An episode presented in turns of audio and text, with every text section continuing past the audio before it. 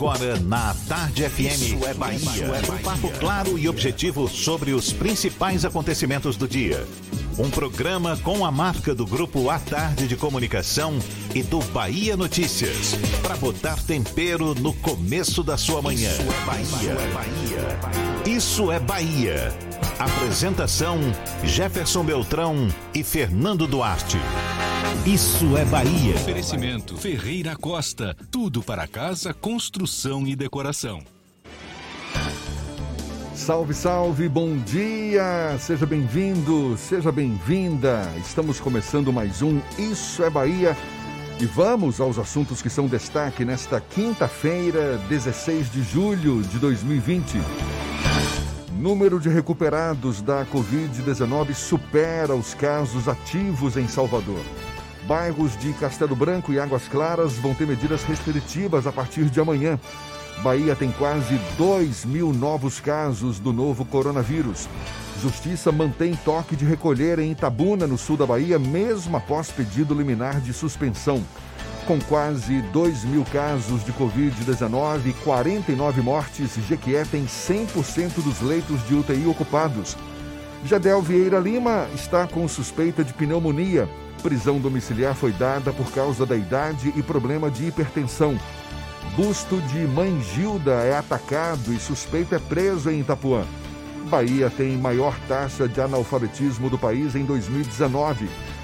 Assuntos que você acompanha a partir de agora no Isso é Bahia, programa recheado de informação, com notícias, bate-papo, comentários, para botar tempero no começo da sua manhã. Senhor Fernando Duarte, neste começo de manhã chuvoso em Salvador, bom dia!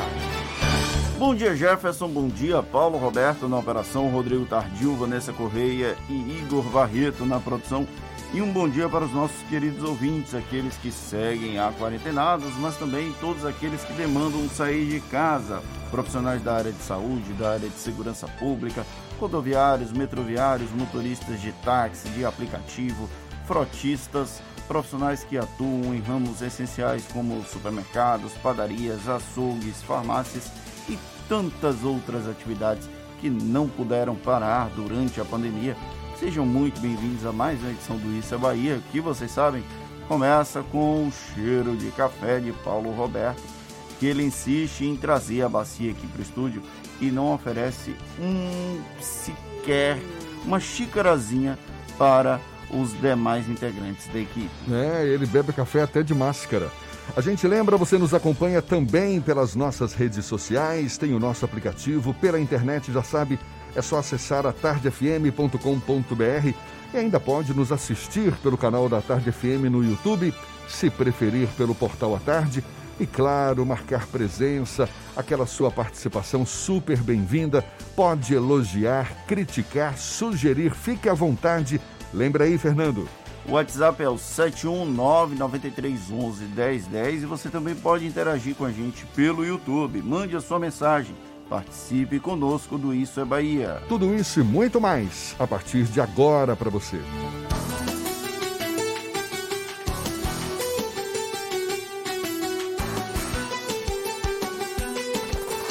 Isso é Bahia. Previsão do tempo. Previsão do tempo.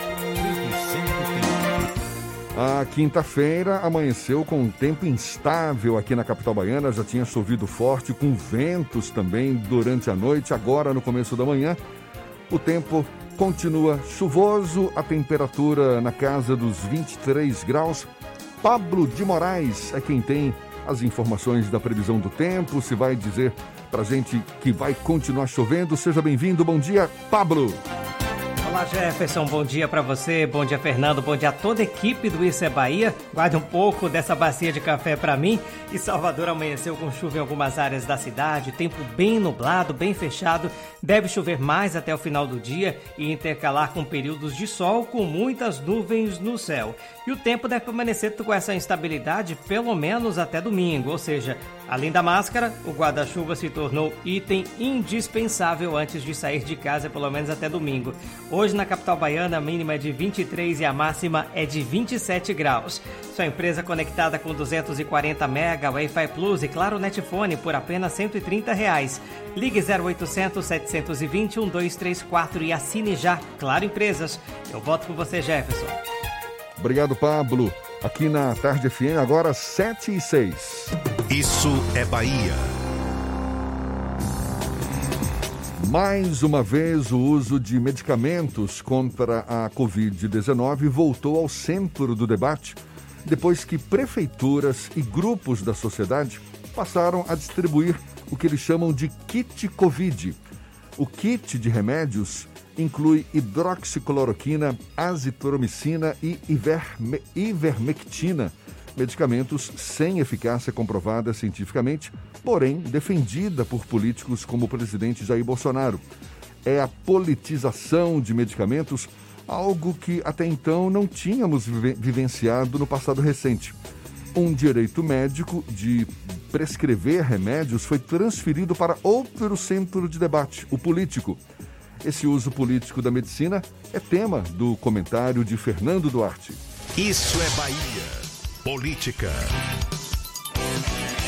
A Tarde FM. Jefferson, como sabemos, o ser humano é político por natureza.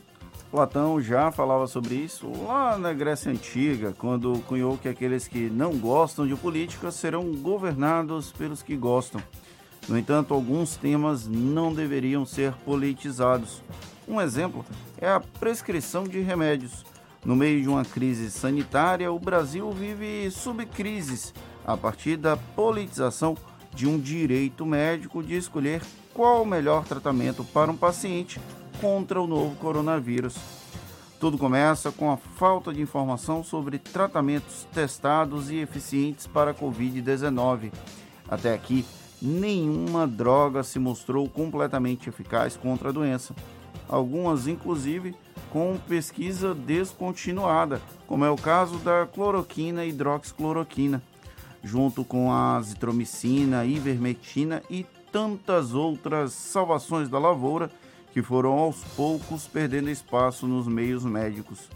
Todavia, há ainda uma constante de defesa desses medicamentos no enfrentamento ao coronavírus, baseadas mais em visões políticas do que científicas.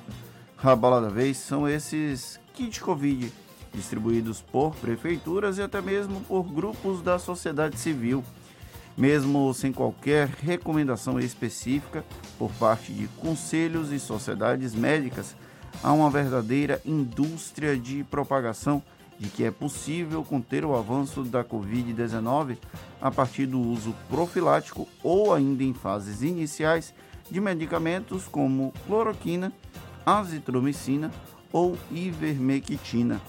De um lado, aqueles que acreditam que a substância funciona, que todas essas substâncias funcionam, ainda que a ciência não dê nenhuma garantia. Do outro, os mais céticos que insistem no cuidado antes da prescrição de remédios. Entre as duas disputas narrativas, uma população mal informada que, infelizmente, não tem a quem recorrer. O resultado é um clima de desconfiança geral que obriga parte da comunidade médica a reagir de maneira política, algo que em outros contextos não aconteceria não é uma questão de certo ou errado. Medicina não é uma questão de fé há muito tempo, por mais que ainda existam charlatões aos montes a propagar que a cura exclusiva pela fé existe. Porém, é preciso ter bastante cautela para evitar que essa disputa política não cause danos ainda mais graves do que a crise do coronavírus em si receitar medicamentos é uma prerrogativa médica, mesmo que até o presidente da República sugira o contrário. É, senhor Fernando, e o mais lamentável é que essa corrente de palpiteiros, não é, podemos chamar assim, certamente contribuiu para aumentar o número de infectados, o número de mortes ao redor do mundo. Na verdade, até a própria Organização Mundial da Saúde, digamos, se tornou presa dessa falta de informação, porque ora aprovava, ora desaconselhava o uso de determinados remédios, alguns até publicados por órgãos de respeito, depois se arrependeram também. Ou seja, ao mesmo tempo em que esse novo coronavírus acaba provocando a disseminação não é, de, de infecção, de, de mortes, mantém a população de quase todo mundo em quarentena, ao mesmo tempo provoca essas tolices, informações falsas e um desrespeito sem tamanho contra a classe médica e a ciência como um todo, não é? E também com os próprios pacientes, né, que acabam sendo vítimas desse grande jogo de narrativas. E aí o que acontece? Tem muitos médicos que relatam a pressão pela prescrição de um remédio que o médico acredita que não é o adequado para o paciente. E aí, o que era para ser uma discussão privada, a repórter do Bahia Notícias, Jade Coelho, inclusive, conversou com o vice-presidente do CREMEB aqui da Bahia, o Júlio Braga. Ele fala sobre isso, que uma discussão que era privativa da relação médico-paciente agora foi ampliada e foi para o debate público. E o debate público não deve falar sobre um, um, direito médico de prescrição e o direito do paciente de ter a informação adequada antes de receber ou não aquela medicação. É um debate bem complexo que não deveria estar acontecendo, é bem da verdade. Não, ele não aconteceria em condições normais de temperatura e pressão, digamos assim, mas infelizmente nós temos diversos casos de autoridades que acabaram influenciando no uso de medicações. A hidroxicloroquina é a principal, junto com a azitromicina, mas a própria ivermectina, que é um remédio de verme, que é antiparasitário, que provavelmente todo mundo já tomou uma vez na vida, passou a figurar como um, um remédio profilático, como se fosse possível evitar a contaminação pela Covid-19 ou um tratamento ainda nas fases iniciais. O próprio estudo com ivermectina mostra que a concentração para dar algum resultado prático in vitro foi algumas centenas de vezes maior do que o corpo humano aguentaria. Então, é, essa ausência de informação precisa e o mau uso das informações disponíveis, a gente tem que lembrar disso, que tem pessoas que usam da má fé para ludibriar os pacientes, a população em geral, causa uma corrida desenfreada. Então, as pessoas que dependem da hidroxicloroquina para viver, por exemplo, o pessoal com lupus, passou a ter problema em encontrar a medicação porque houve uma corrida nas farmácias e acabaram os estoques. Se você procurar a ivermectina hoje, você não tem, não, consegue encontrar com a mesma facilidade no nas farmácias justamente por conta dessa corrida desenfreada. As pessoas acabam perdendo um pouco da sanidade nesse processo por conta dessa infodemia que nós vivemos. É como se essa politização da doença acabasse se tornando um novo vírus, não é verdade? Infectando aí a mente das pessoas com aumento da ansiedade, do estresse, predispondo essas pessoas a doenças mentais, o que também é muito grave nesses tempos de pandemia. Agora são 7 e 15 A Bahia teve, nas últimas horas, 2.964 novos casos de coronavírus, segundo a Secretaria Estadual da Saúde, boletim divulgado ontem o estado registrou mais 54 óbitos pela Covid-19. A Bahia chegou à marca de 112.993 casos confirmados e mais de 2.600 mortes pelo vírus. Até o momento, segundo a CESAB, 86.708 pessoas que foram contaminadas pelo novo coronavírus já se recuperaram aqui no estado. O Brasil contabiliza quase 2 milhões de casos de Covid-19. Nas últimas 24 horas foram registradas mais 1.233 mortes, segundo o boletim do Ministério da Saúde divulgado ontem. O número de casos nas últimas 24 horas somaram quase 40 mil no quadro da doença. Já o número total de mortes chegou a 75.366 pessoas. Conforme o balanço, mais de 1 milhão e 200 pessoas já se recuperaram da doença. E olha só, mais uma informação que não deixa de ser alentadora: o número de pessoas de número de pessoas curadas da Covid-19 superou mais de quatro vezes o número de casos ativos em Salvador, segundo dados da Secretaria Municipal da Saúde. A capital baiana tem mais de 23.300 pessoas recuperadas, enquanto mais de 5.690 indivíduos se encontram com o vírus ativo em isolamento domiciliar ou hospitalar. O secretário da pasta, Léo Prats, comemorou os números. Desde o início da pandemia, Salvador registrou mais de 1.440 mortes por Covid-19. Os bairros de Castelo Branco e Águas Claras, aqui em Salvador, passam a receber a partir de amanhã as medidas de proteção à vida para combater a disseminação do coronavírus na capital baiana. Juntos, os dois bairros registraram quase 900 casos desde o início da pandemia. O prefeito Assemineto anunciou que foi prorrogadas as medidas por pelo menos mais sete dias em Fazenda Coutos, Coutos, Liberdade e Nordeste de Amaralina. Por outro lado, os trabalhos foram concluídos no Cabula 6, Resgate, Beirut Tancredo Neves, São Cristóvão, centro da cidade, Pernambués e Saramandaia. Agora 7 e 17 na tarde FM.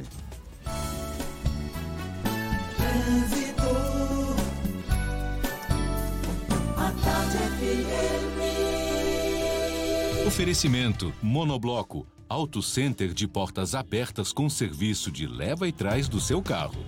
Começo de manhã com tempo instável, muitas pistas escorregadias no caminho dos motoristas. Cláudia Menezes tem informações valiosas agora neste começo de manhã. Seja bem-vinda. Bom dia, Cláudia.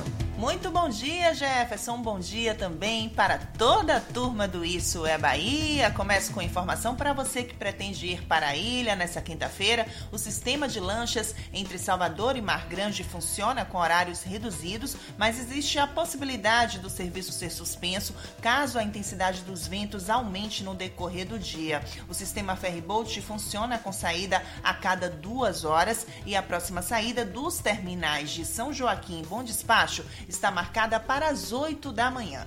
Receba dinheiro do exterior em uma conta bancária com tarifa zero até 31 de julho. Peça ao remetente para baixar o app Western Union no exterior ou acessar o site para mais informações. Volto com você, Jefferson. Obrigado, Cláudia. A Tarde FM de carona com quem ouve e gosta. Gedel Vieira Lima está com suspeita de pneumonia. Prisão domiciliar foi dada por causa da idade e problema de hipertensão. E busto de mãe Gilda é atacado. Suspeito é preso em Itapuã. Os detalhes você acompanha já já, são 7h19 na Tarde FM.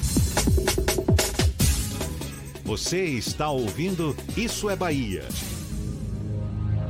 O mundo entrou em guerra, uma guerra difícil contra um inimigo invisível e mortal. Mas como baianos que somos, fomos à luta, com ação e união, porque toda a vida importa. Dedicamos muitas UPAs pelo estado ao coronavírus. Separamos hospitais para os atendimentos na capital e no interior. Dobramos o número de leitos, investimos em equipamentos, apoiamos nossos heróis do dia a dia, ajudamos quem mais precisa com a conta de água e vale alimentação e vimos a solidariedade chegar em todo canto. Vestimos nossas máscaras, descobrimos a importância de ficar em casa. Sabemos que não está fácil, mas a guerra continua, por isso não desista. Se tiver sintomas, ligue Telecoronavírus 155.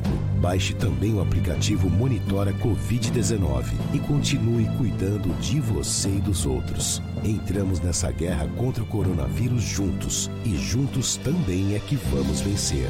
Governo do Estado. Assembleia Legislativa da Bahia. Plantão permanente contra o coronavírus. Aprovando o pagamento de três meses de água para mais de 233 mil famílias. Desburocratizando os processos de compra de aparelhos e materiais de saúde. Garantindo auxílio às famílias dos profissionais de saúde que perderam a vida contaminados. Ampliando prazos de pagamento das dívidas do Estado para direcionar recursos ao combate. Juntos, vamos fazer valer a nossa força e vencer o coronavírus. Alba Assembleia Legislativa da Bahia. O coronavírus é uma pandemia mundial, mas você não está só. O governo do estado lançou o Telecoronavírus 155. É só discar 155 do seu telefone para tirar dúvidas e receber informações sobre sintomas e a necessidade de procurar o hospital ou posto de saúde. Todo atendimento é realizado por voluntários especializados da área de saúde e funciona de 7 às 19 horas. Espalhe essa notícia. É a Bahia contra o coronavírus. Governo do Estado. Monobloco, o pneu mais barato da Bahia. 0800 111 70 80 e a hora certa. Agora, 7h20, a Tarde FM, quem ouve gosta. Você sabia que na Monobloco os pneus velhos deixados pelos clientes podem virar chachim, cadeira e até asfalto? E que a Monobloco apoia o esporte amador e a cultura? E que também na Monobloco uma parte do lucro do serviço do seu carro você pode direcionar para algumas instituições beneficentes? Não sabia? Então se ligue. Monobloco faz tudo de mecânica e tem o pneu mais barato da Bahia. Água de Meninos, Lauro de Freitas e Abrantes. 0800 111 7080. Voltamos a apresentar Isso é Bahia. Um papo claro e objetivo sobre os acontecimentos mais importantes do dia.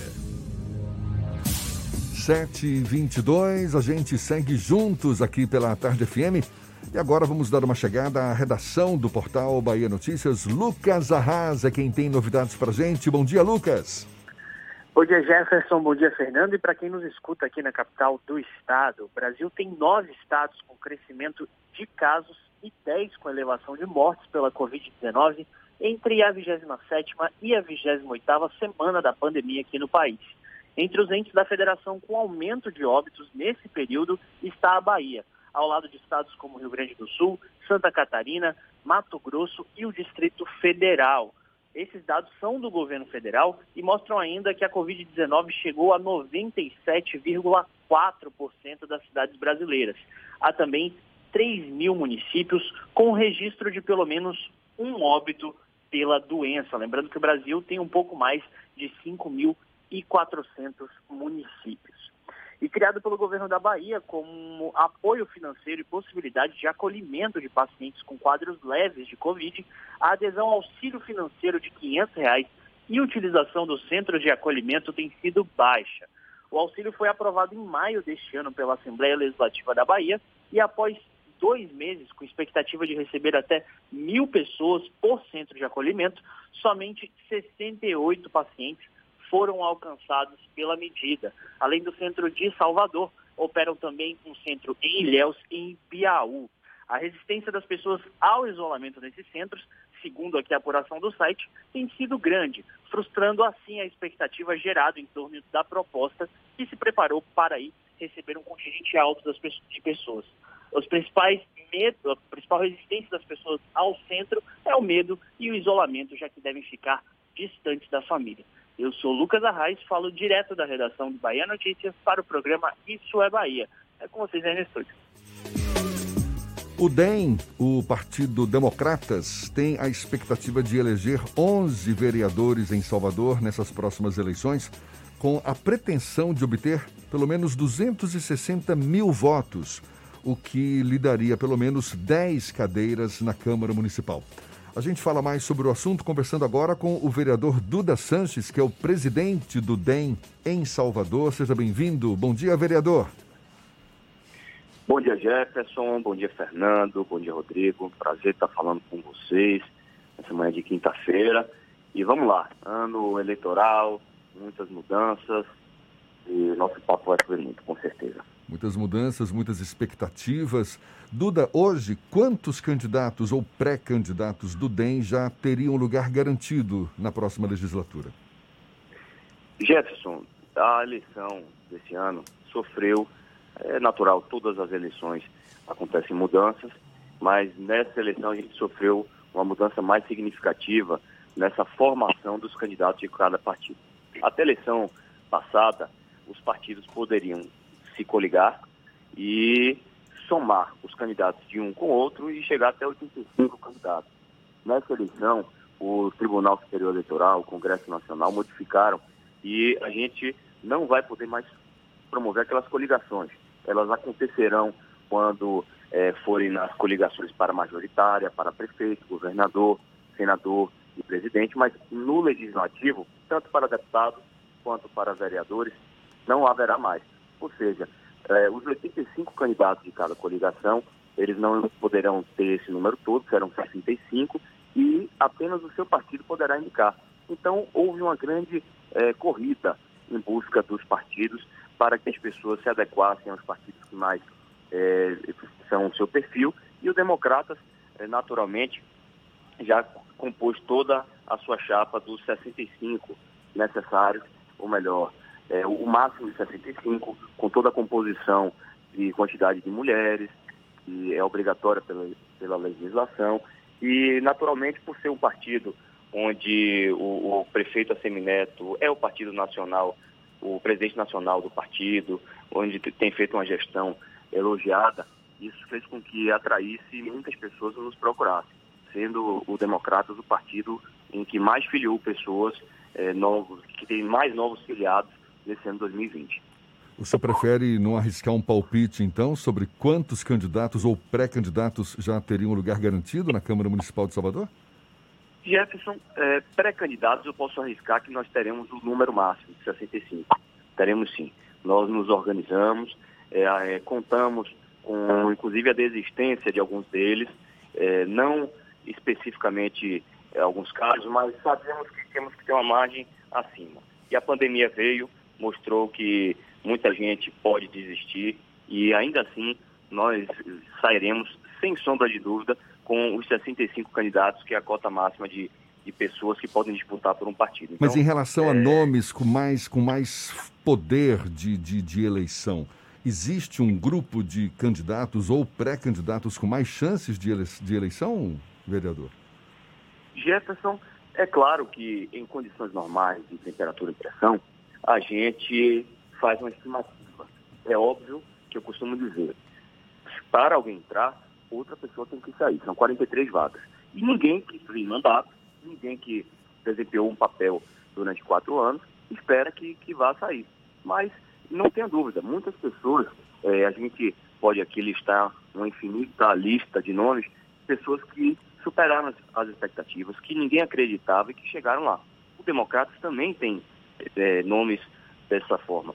Temos candidatos vereadores com muita força, temos outros candidatos que vão surpreender tendo mandato ou não. E é, a, a, gente, a gente sabe que a política é uma caixinha de surpresas. O, o que eu posso te dizer é que todos estão é, devidamente preparados, muitos candidatos, não só os que têm mandato, eles já vieram testados de outras eleições, outros não vieram, só que tem um poder grande nas redes sociais, tem um trabalho consolidado em um momento como esse, Jefferson, que a gente não vai poder sair às ruas normalmente, fazendo aquelas caminhadas com dezenas, centenas de pessoas, como sempre. Quem, por exemplo, é, fala-se muito, Jefferson, que é, quem tem um grande apelo na mídia digital, nas redes sociais, vai levar vantagem em razão de outros. Nós temos vários candidatos que não têm mandato, mas que têm um apelo nas redes sociais. Isso é muito importante nesse momento e talvez uma vantagem né, pessoas que têm mandato. Então, é, nunca se falou de política em um momento tão adverso. A gente viu que ontem o, o TSE aboliu para essa eleição a impressão digital, a biometria, o que tinha sido um sucesso do, de, na busca por um processo mais transparente na eleição passada, nessa eleição já não vai ter. As caminhadas e aglomerações, e com toda certeza não poderão acontecer ainda em Salvador com aquela proporção que a gente via.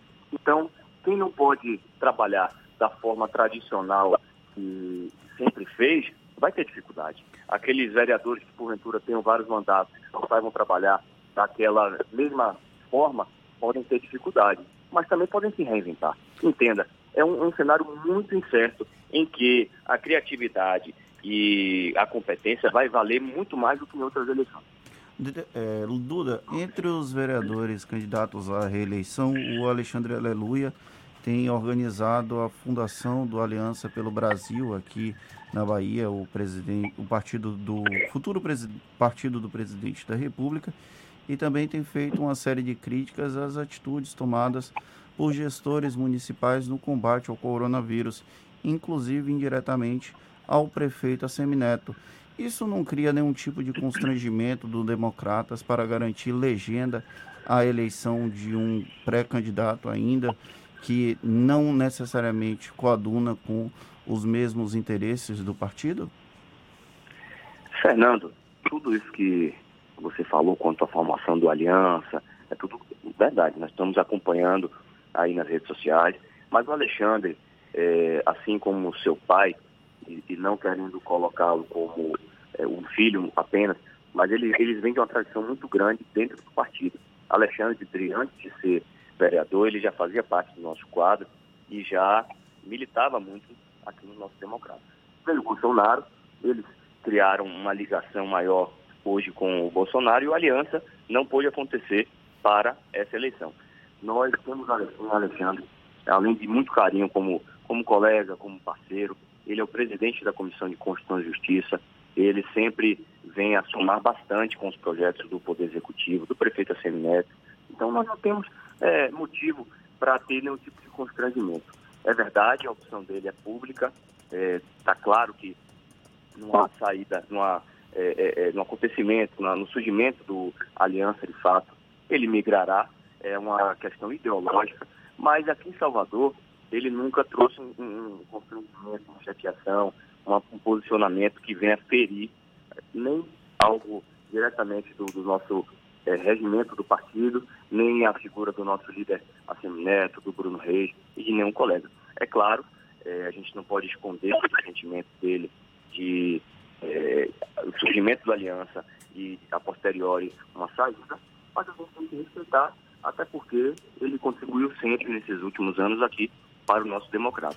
É um colega querido, temos uma relação, eu e ele, e com os colegas também, muito boa, e ele tem um papel importante. Como te falei, presidente da principal comissão da Câmara Municipal, e todos os projetos que nos últimos dois anos passaram na casa, tem a participação dele, sim. Então, é um momento adverso, é um momento em que talvez ele esperasse sair candidato por outro partido, mas para a gente é um prazer também abraçá-lo e, sem dúvida nenhuma, mostra também que a gente tem alguma sintonia é, com o pensamento de pessoas que, de, de certa forma, admiram o trabalho do governo federal. São muitas as distinções, não vou te negar, mas também é, quando o assunto é busca pela, por, pela melhoria da vida das pessoas, a gente se encontra novamente no mesmo palanque. Vereador Duda Sanches, presidente do DEM aqui em Salvador, conversando conosco no Isso é Bahia. Muito obrigado pela sua disponibilidade. Bom dia, vereador. Bom dia, Jefferson. Muito obrigado a vocês por terem é, a, a, estarem abrindo esse espaço para a gente, essa parceria grande que é do A Tarde, com Bahia Notícias, com a Tarde FM, com jornalistas de renome como você, Jefferson, como, como Fernando, e tem o Rodrigo também. E é um prazer sempre estar batendo esse papo com vocês. A gente lembra, essa conversa também vai estar disponível logo mais nos nossos canais no YouTube, Spotify, iTunes e Deezer, agora 26 para as 8 na tarde FM.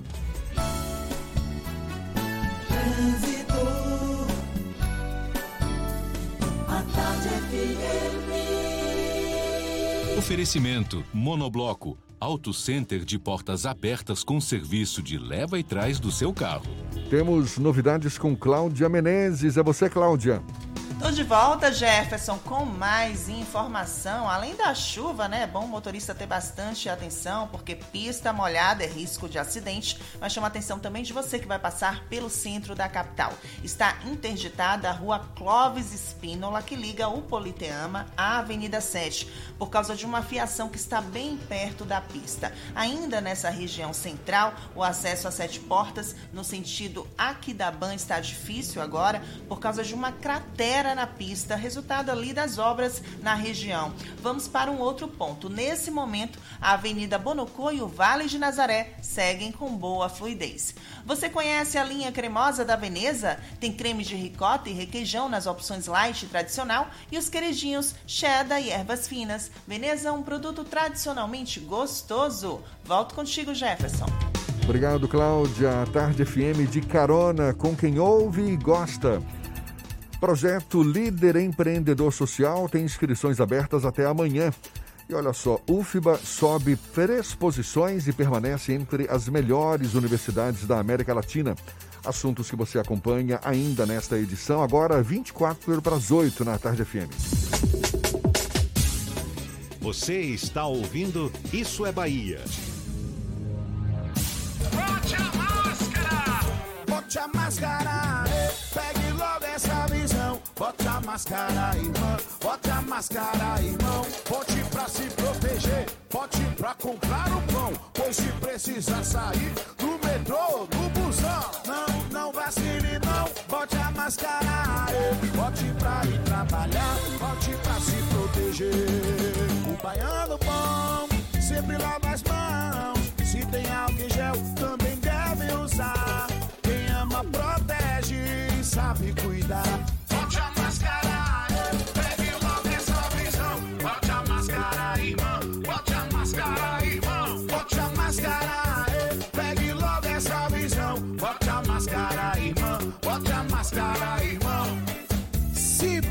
sair, bote a máscara. É a Bahia contra o coronavírus. Governo do. Assembleia Legislativa da Bahia. Plantão permanente contra o coronavírus. Aprovando o pagamento de três meses de água para mais de 233 mil famílias. Desburocratizando os processos de compra de aparelhos e materiais de saúde. Garantindo auxílio às famílias dos profissionais de saúde que perderam a vida contaminados. Ampliando prazos de pagamento das dívidas do Estado para direcionar recursos ao combate. Juntos, vamos fazer valer a nossa força e vencer o coronavírus. ALBA, Assembleia Legislativa da Bahia. Você sabia que na Monobloco toda a energia elétrica utilizada para consertar o seu carro é captada de placas solares? E que o óleo trocado do seu carro vai para reciclagem para ser refinado novamente? E que na Monobloco os pneus velhos deixados pelos clientes podem virar chachim, cadeira e até asfalto? Não sabia? Então se ligue. Monobloco faz tudo de mecânica e tem o pneu mais barato da Bahia. Água de Meninos, Lauro de Freitas e Abrantes. 0800 111 7080. Central Papelaria, os melhores preços e a maior variedade em material escolar e escritório da Bahia e a hora certa. A Tarde FM, 22 para as 8.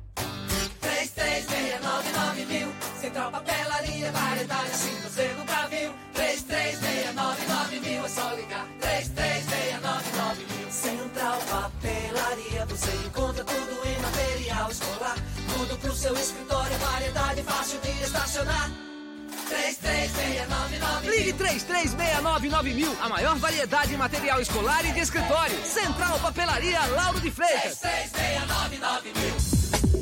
Voltamos a apresentar Isso é Bahia.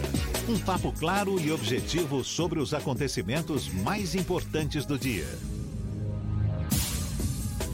Já já tem as dicas da Marcita para fazer desta quinta-feira uma quinta-feira mais saborosa, mais, enfim, animada, quem sabe.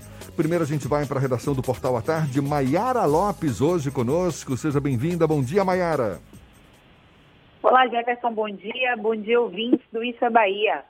Novas linhas de transmissão de energia elétrica serão implantadas pela empresa MES Energia na Bahia, o que deve gerar cerca de 3 mil empregos diretos na fase de construção, 60 diretos na fase de operação e mais mil empregos indiretos. O protocolo de intenções com a Secretaria de Desenvolvimento Econômico foi assinado na tarde de ontem. Para isso, um investimento de 484 milhões, que deve beneficiar diretamente os municípios de Salvador, Camaçari e Sapé-Açu. As obras serão iniciadas ainda este ano e a operação está prevista para 2023. E sete em cada dez trabalhadores formais e informais têm medo de perder a ocupação de onde tiram o sustento. A mesma proporção informa ter reduzido os gastos mensais desde o início da pandemia de Covid-19. As informações são da pesquisa de opinião realizada pela Confederação Nacional da Indústria. Ainda segundo o levantamento, o nível reduzido de consumo tende a ser mantido mesmo após o fim da quarentena. Essas e outras notícias estão disponíveis no nosso portal à tarde e agora você fica com as dicas da Marcita. Maiara Lopes para a Tarde FM. Shows, dança, teatro, música, diversão. Ouça agora as dicas da Marcita com Márcia Moreira. Olá, vamos às dicas para esta quinta-feira. As inscrições do Festival Internacional Latino-Americano de Teatro da Bahia, o FIUT Bahia, que terminariam ontem, foram prorrogadas até 25 de julho. As propostas devem ser para apresentações online e ao vivo e ter no mínimo dois atores, dançarinos ou performers. Inscrições no site filt.com.br. Além disso, no sábado, das 4 da tarde às 6 da noite, será realizado um bate-papo com a equipe de curadores do festival no site simpla.com.br. O Teatro Castro Alves estreia amanhã o TCA de Braços Abertos, que oferece o um ambiente digital do teatro para iniciativas culturais. O primeiro projeto acolhido é Loucura Pouca é Bobagem, que vai discutir nesta sexta-feira o tema A Cultura Pós-Pandemia. Participação dos cantores e compositores Dão e Josiara, da atriz e gestora cultural Maria Marighella e da diretora artística do TCA, Rose Lima, com mediação da apresentadora Vânia Dias. A edição também contará com esquetes teatrais dos atores Diego Lopes Filho e Márcia Andrade. A partir das quatro da tarde, o vídeo fica disponível no canal do TCA no YouTube. Quer saber mais da cena cultural? Então siga meu Instagram, Dicas da Macita. Beijos e fique em casa. Isso é Bahia. Apresentação: Jefferson Beltrão e Fernando Duarte. A Tarde FM. Quem ouve, gosta. De que forma a bioética pode intervir na relação entre médico e paciente para diminuir casos de judicialização cada vez mais frequentes no Brasil? Esse questionamento é feito pelo livro Direito Médico e Bioética: História e Judicialização da Relação Médico-Paciente. Livro que tem lançamento virtual hoje às 7 horas da noite. E a gente conversa agora com a autora do livro, a advogada, professora e escritora Camila Vasconcelos, nossa convidada aqui no Issa Bahia. Seja bem-vinda. Bom dia, Camila. Bom dia, Jefferson. Muito obrigada. A gente que agradece por aceitar o nosso convite. É um prazer tê-la conosco. E eu devolvo a pergunta para você: de que forma a bioética Sim. pode intervir na relação entre médico e paciente para diminuir casos de judicialização, Camila? Olha, a bioética ela é uma reflexão que busca compreender os conflitos e os dilemas éticos surgidos no âmbito da saúde e, sobretudo, no âmbito da relação entre médicos e pacientes. Estudos já mostram que diversos problemas que são levados ao judiciário e que brotam nessa relação, eles vêm por é, não a ocorrência de uma comunicação efetiva, por eventual não respeito à autonomia do paciente, ou eventual não respeito à autonomia do profissional nas situações, por exemplo, de alta pedido, nas situações em que o paciente não aceita determinado tratamento. Então, a bioética, ela traz alguns princípios, depois de muitos estudos, nós alcançamos a Declaração Universal sobre Bioética e Direitos Humanos, em que ela traz princípios que vão trazer a importância da obtenção de consentimento informado dos pacientes.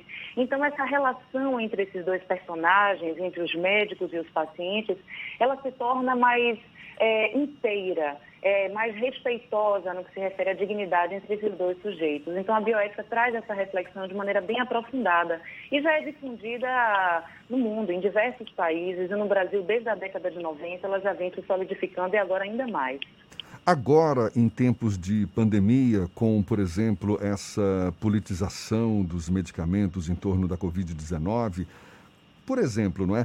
Existem casos que sejam mais frequentes, casos que sejam levados, que, que se tornem não é, judicializados, é, com características próprias desse momento, Camila? Você poderia citar algum exemplo?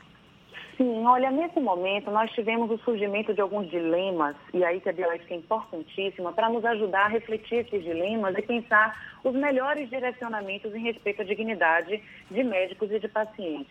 Então, olha, Jéssica, diversos dilemas surgiram, como inicialmente o acesso a leitos hospitalares, né? Como fazer a escolha diante de uma demanda grande, de um número pequeno de, de tecnologias para esse uso dilemas a respeito de estabelecimento de critérios etários, o que inicialmente já foi verificado como, como extremamente antiético, como, por exemplo, ao acesso de jovens em detrimento de idosos, isso é completamente antiético. A bioética nos auxiliou nesse, nesse momento e auxiliou a médicos a tomarem essa decisão. E nesse momento, a gente que já passou por essas fases, a gente está vivendo agora uma discussão a respeito de uso de medicamentos. Então, é importante que a sociedade saiba que existe uma diferença entre medicamentos experimentais, que são aqueles que ainda estão participando de, de é, pesquisas e ainda não tiveram o seu uso autorizado no Brasil. E nós temos medicamentos que já foram pesquisados, que já têm a sua autorização, mas que têm autorização direcionada para determinada patologia. Então, uma perspectiva tratamentosa outra. Então, são os medicamentos chamados de uso off-label. Então, são diferentes dos experimentais. Nesse momento, nós estamos vivendo uma grande, digamos, que invasão nesse contexto que é privado da relação entre médicos e pacientes, que é uma invasão com uma determinação, inclusive, de uso de medicamentos. E não é assim que funciona. Então, independentemente se nós vamos ter um medicamento, que o que mais se fala é a cloroquina ou hidroxicloroquina, independentemente do medicamento, o que se deve observar é que no âmago da relação entre médicos e pacientes é que isso é discutido. Cada médico, junto com o seu paciente, é que vai analisar no estudo do caso concreto qual é a melhor medida tratamentosa especificamente. Porque, observe, é uma relação particular, é uma relação que respeita a autonomia do paciente e a autonomia profissional do médico para a prescrição do melhor tratamento naquele caso concreto. E a prescrição em massa ou a coerção de profissionais para a prescrição de determinados medicamentos fere essa autonomia. Então, é, muito, é um momento muito delicado em que há uma politização da saúde e em que pese alguns discursos dizerem que se trata de algo extremamente benéfico, o que é benéfico é a disponibilização de recursos, é o respeito a médicos e pacientes e a possibilidade de realização de tratamentos no caso concreto, que é possível que seja com determinado medicamento, é possível que seja com outro. E o acesso a esses leitos ou às internações que seja também facilitado. Camila, Aqui no Brasil, a gente até começa a ver um processo de judicialização de procedimentos, de um questionamento grande com relação aos profissionais da medicina e até é, a questão dos erros médicos. Nos Estados Unidos já existe uma cultura um pouco mais é, ampliada, consolidada nesse sentido, inclusive tem muita força lá a questão da seguradora para médicos, o, o, a contratação de seguros para os médicos e é, eventuais processos. Aqui no Brasil, esse processo está engateando ou a legislação não permite que o médico contrate um seguro para eventualmente lidar com processos? Olha, excelente sua pergunta. Veja só, inicialmente é importante a gente diferenciar a judicialização da saúde da judicialização da medicina. A judicialização da saúde diz respeito a, a, um pleito perante o judiciário, seja para acesso a leito, seja contra um plano de saúde em específico, mas diz respeito ao pleito de realização do direito à saúde do cidadão. A judicialização da medicina, que é essa pergunta, esse recorte que você faz interessantíssimo, diz respeito a conflitos advindos da relação entre médicos e pacientes e que são levados ao judiciário. É um fenômeno mesmo que vem de uma perspectiva estadunidense. Então, nos Estados Unidos, já há muito tempo existe essa judicialização em que se discutem erros médicos.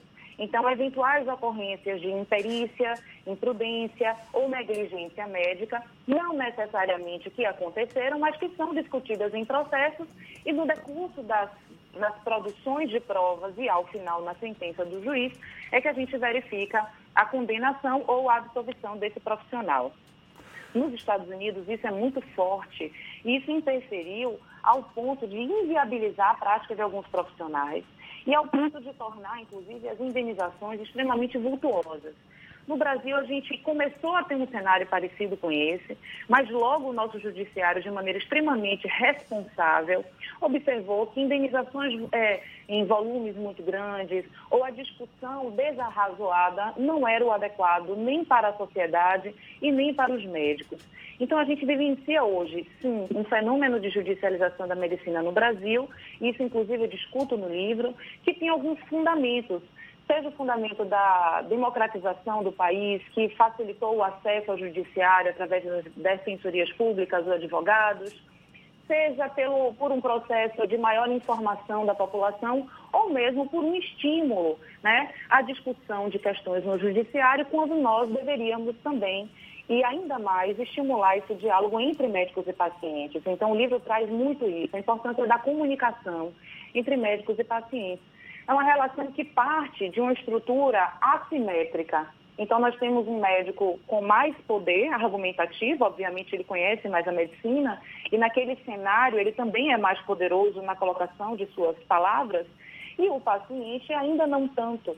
Então, a bioética de intervenção, que foi a teoria da bioética que eu utilizei, ela vai mostrar a importância de simetralização desse diálogo. Né? Então, assim, muitos estudos já mostram que por conta de uma comunicação não efetiva, ou seja, uma, um não empoderamento do discurso do paciente naquela relação, nós temos ainda a existência de arestas e questões que são duvidosas e que não foram esclarecidas e que depois podem ensejar demandas judiciais contra médicos. Então, a importância de valorização do discurso do paciente é muito significativa quando você quer também fazer uma perspectiva de redução de danos, quando a gente pensa numa redução dessa judicialização. Então, é extremamente positiva para médicos também. Camila, a gente sabe que o binômio saúde-economia costuma caminhar lado a lado. Só que agora, Sim. nesse clima de pandemia, a gente percebe uma desagregação, não é? Ao mesmo tempo em que a, o, digamos, a recomendação do distanciamento social como medida preventiva de combate à Covid, a gente percebe inevitáveis prejuízos para a atividade financeira e econômica como um todo. Como é que a bioética pode intervir nesse contexto de forma que as duas partes voltem, digamos, a, a ser um binômio para caminhar lado a lado? Olha, interessante. É, logo quando essas discussões elas vieram à tona, a Sociedade Brasileira de Bioética é, compôs uma comissão, eu tive a honra de compor essa comissão, para pensarmos na edição de recomendações que dizem respeito a esse cenário. E foi editada uma recomendação, que é a número 1 de 2020, foi a primeira em que a gente se debruçou nesse ano de maneira bastante efetiva. Ela traz esses princípios e traz os direcionamentos também. Então, o que a bioética faz é, ela tenta descortinar alguns problemas, porque por diversas vezes nós temos a apresentação de problemas e a gente precisa compreender o que está por trás. Então, ela auxilia nesse processo e vai nos mostrar quais são os efetivos valores, quais são as questões que nós não podemos abrir mão. Então, a partir disso, a gente estabelece os nossos fundamentos e depois pensa nas estratégias. O maior fundamento, nesse momento, é o respeito à dignidade humana. E nós sabemos que alguns prejuízos no âmbito da, da economia podem acontecer. Mas pensando nesse binômio saúde e economia, mesmo que isso seja de alguma forma interligada, porque afinal de contas, recebendo valores, as pessoas conseguem também fazer acontecer melhor a sua vida e a sua qualidade né, no acesso às questões melhores do cotidiano. Mas, por outro lado, nós temos um governo que deve intervir nesse cenário. Então, a população ela deve ter a sua saúde protegida e o governo é que deve resguardar esse equilíbrio. Então, não é a população que vai sofrer nesse sentido. O governo é que deve, de alguma maneira, estabelecer esse retorno. Porque o nosso Estado democrático de, democrático de direito favorece. O nosso Brasil ele tem uma conformação de um sistema único de saúde que, por mais que nós tenhamos problemas, é um dos melhores do mundo. Então, nessa recomendação, a Sociedade Brasileira de Bioética pensou quais são essas estratégias que o governo pode utilizar para salvaguardar a saúde da população e as questões econômicas também. Então, esse recebimento de valores que a sociedade tem buscado e que tem tido inúmeros problemas que já deveriam ter sido resolvidos, ou outra questão nós tínhamos uma, uma, deficiência de leitos no âmbito público e por que não também trazer o um ingresso dos leitos do âmbito privado para que todos possam ser utilizados, né? Então nós tínhamos hospitais públicos abarrotados e nós tínhamos hospitais privados que ainda não estavam tanto. Nesse cenário a gente já tem um volume muito maior nos hospitais privados também. Então a bioética desnuda algumas questões, ela descortina alguns problemas e enfrenta é, com muita coragem esses problemas que por vezes não são enaltecidos no cotidiano porque trazem sim repercussões, sobretudo para a gestão. Advogada, professora e escritora Camila Vasconcelos, que hoje tem o lançamento do seu livro, lançamento virtual Direito Médico e Bioética, História e Judicialização da Relação Médico-Paciente, que é resultado de duas produções acadêmicas desenvolvidas por Camila, mestrado em bioética na Universidade dos Açores, em Portugal, e doutorado em bioética na Universidade de Brasília. Muito obrigado pela sua participação. Bom dia, Camila. Olha, eu que agradeço. Muito obrigada mesmo. Estão todos convidados. A, a editora Lumiures me convidou a fazer a, a, o lançamento do livro no meu Instagram, que é o arroba Camila Vasconcelos, underline prof. E nós vamos estar juntos lá às 19 horas hoje, discutindo esse livro, discutindo essas questões. Vamos ter a participação também da queridíssima Hilda Fausto, que foi a revisora do livro. Eu estou numa expectativa muito grande, estão todos convidados e obrigadíssima pelo espaço aí. E essa conversa vai estar disponível logo mais nos nossos canais no YouTube, Spotify, iTunes e Deezer 756 na Tarde FM.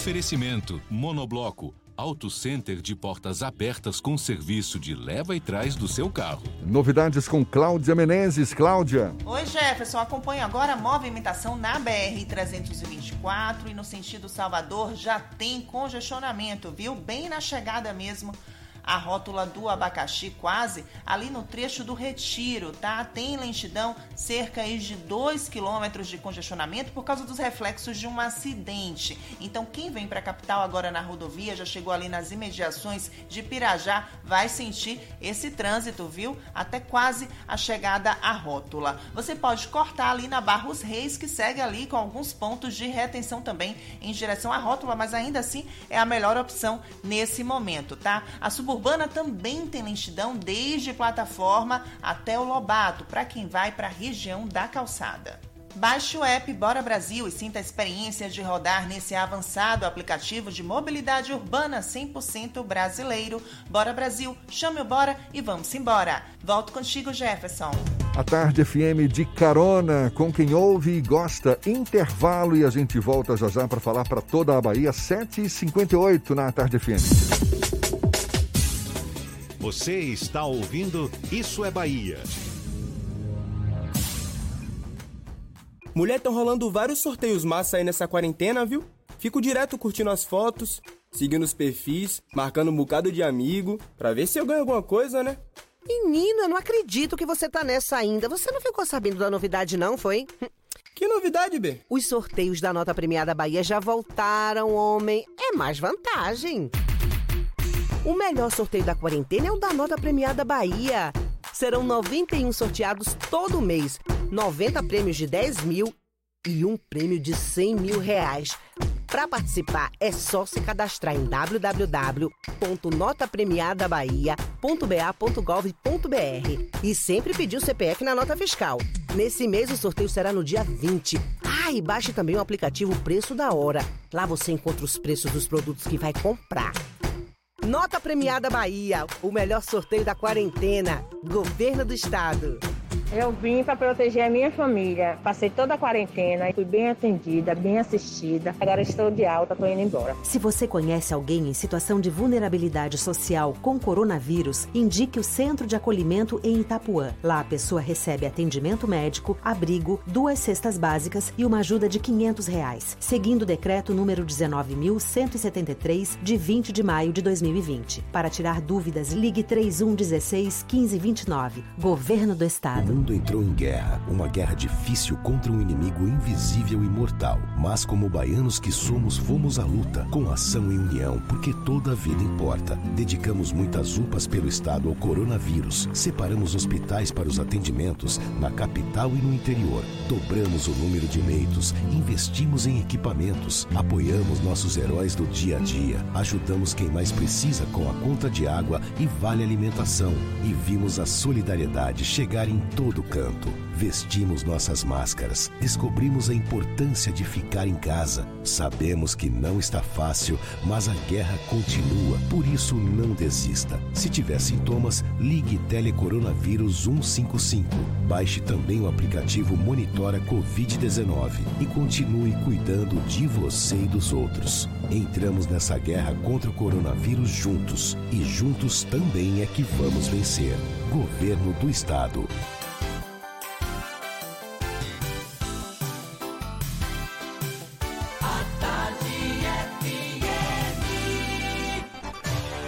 Atenção, emissoras afiliadas à Tarde FM. Em 5 segundos, isso é Bahia para todo o estado.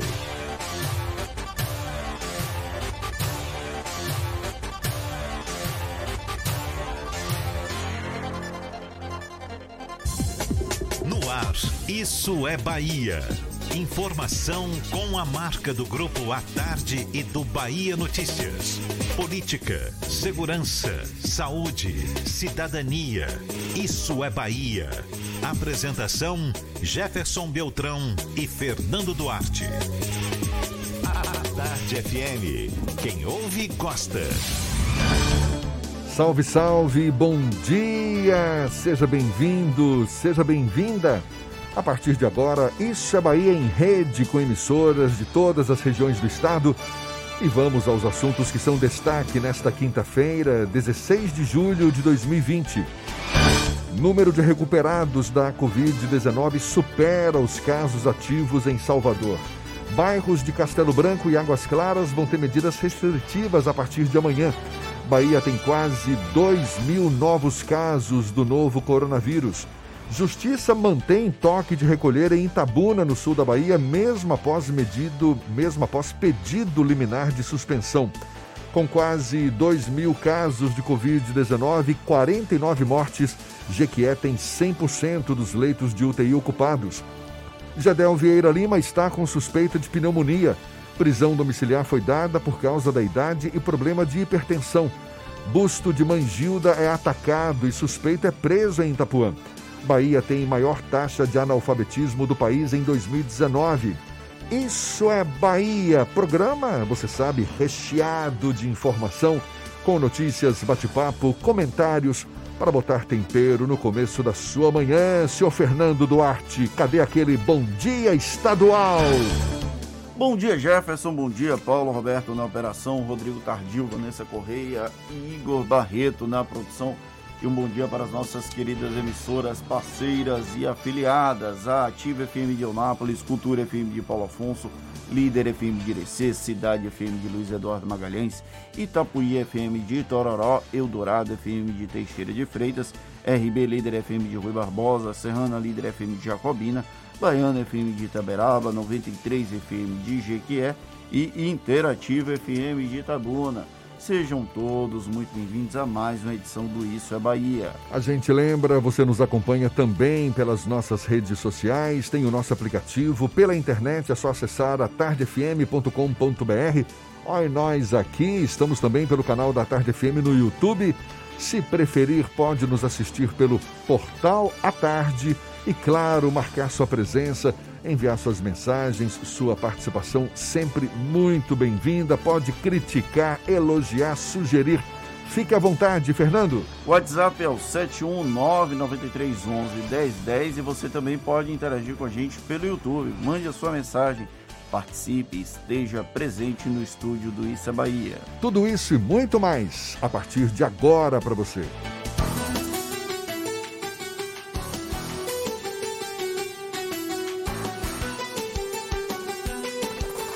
Isso é Bahia. Previsão do tempo. Previsão do tempo. Previsão do tempo. A quinta-feira amanheceu com um tempo instável aqui na capital baiana. Já tinha chovido durante a noite, agora no começo da manhã chove de novo, temperatura na casa dos 23, 24 graus. Existe a possibilidade de mais chuva ao longo do dia, mas o sol também aparece nesta quinta-feira. Segundo a previsão do tempo, a temperatura varia de 23 a 27 graus. Para o interior do estado, as informações agora com Pablo de Moraes. Seja bem-vindo mais uma vez, Pablo. Olá Jefferson, estou de volta. Vamos para Jequié, que vai ter um dia com a predominância do sol, com algumas nuvens no céu, mas pode chover de forma rápida durante o dia e a noite, mas em pouca quantidade. A mínima por lá será de 9 e a máxima chega a 21 graus. Em Paulo Afonso, a situação está bem parecida aí com o Jequié, com exceção dos termômetros, tá? Em Paulo Afonso variam de 21 a 33 graus, ou seja, as temperaturas bem mais altas, também característica da região. Por lá também vai ser um dia de sol com períodos de nublado e chuva a qualquer hora.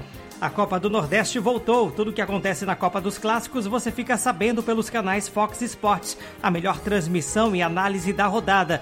Fox Sports, torcemos juntos. Eu volto com você, Jefferson. Valeu, Pablo. Aqui na Tarde FM, agora 8 e 6. Isso é Bahia. Criado pelo governo da Bahia como apoio financeiro e possibilidade de acolhimento de pacientes com quadro leve da Covid-19, a adesão ao auxílio financeiro de 500 reais e utilização dos centros de acolhimento tem sido baixa. Em vigor desde o dia 16 de maio deste ano, após ser aprovado por unanimidade na Assembleia Legislativa da Bahia, somente 68 pacientes foram alcançados pela medida. A baixa procura pelo benefício é tema do comentário político de Fernando Duarte. Isso é Bahia. Política. A Tarde FM. Pois é, Jefferson, uma das iniciativas do governo do estado em parceria com as prefeituras para tentar diminuir a contaminação do novo coronavírus em comunidades, digamos, menos assistidas ou em condição de vulnerabilidade maior do que outras foi a criação desses centros de acolhimento para pessoas que testarem positivo para a doença. E um incentivo foi esse espécie de voucher de 500 reais para quem ficasse hospedado por 14 dias nesses centros de acolhimento. Porém, mesmo com a capacidade para mil pessoas, apenas 68 já pediram o acesso ao benefício nesse período em que o centro de acolhimento está em vigor. Uma parte disso é por conta do medo do preconceito. Você acredita nisso, Jefferson? As pessoas têm medo de ir para o centro de acolhimento porque podem ser vítimas de preconceito nas comunidades. A assistente social que conversou com a repórter Mari Leal do Bahia Notícias, ela, a coordenadora, ela cita que um dos pacientes pediu que a ambulância fosse buscá-la num horário de menor é, fluxo de pessoas no bairro para evitar que os vizinhos a vissem ingressando numa ambulância. Infelizmente, isso é uma questão do despreparo da sociedade para lidar com uma doença como o novo coronavírus. Os centros de acolhimento são uma oportunidade boa para fazer o que nós chamaríamos de busca ativa, digamos assim, o isolamento de pacientes que testarem positivo para a Covid-19 e que moram em uma casa com muitas pessoas e isso evitaria inclusive uma disseminação na própria família. Infelizmente a, a aceitação está muito baixa. O governo tem feito campanhas para tentar aumentar a quantidade de pessoas.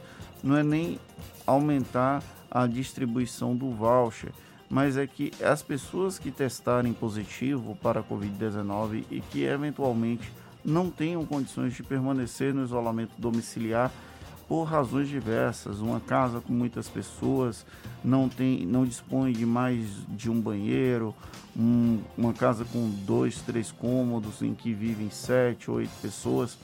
O acolhimento para o isolamento social é nesse sentido. E o isolamento em si, como a Marileal reporta na matéria, não quer dizer que a pessoa vai ficar trancada num quarto fechado sem sair para lugar nenhum e vai ficar naquele lugar durante 14 dias em, sem nenhum contato com quem quer que seja. Não, não é assim.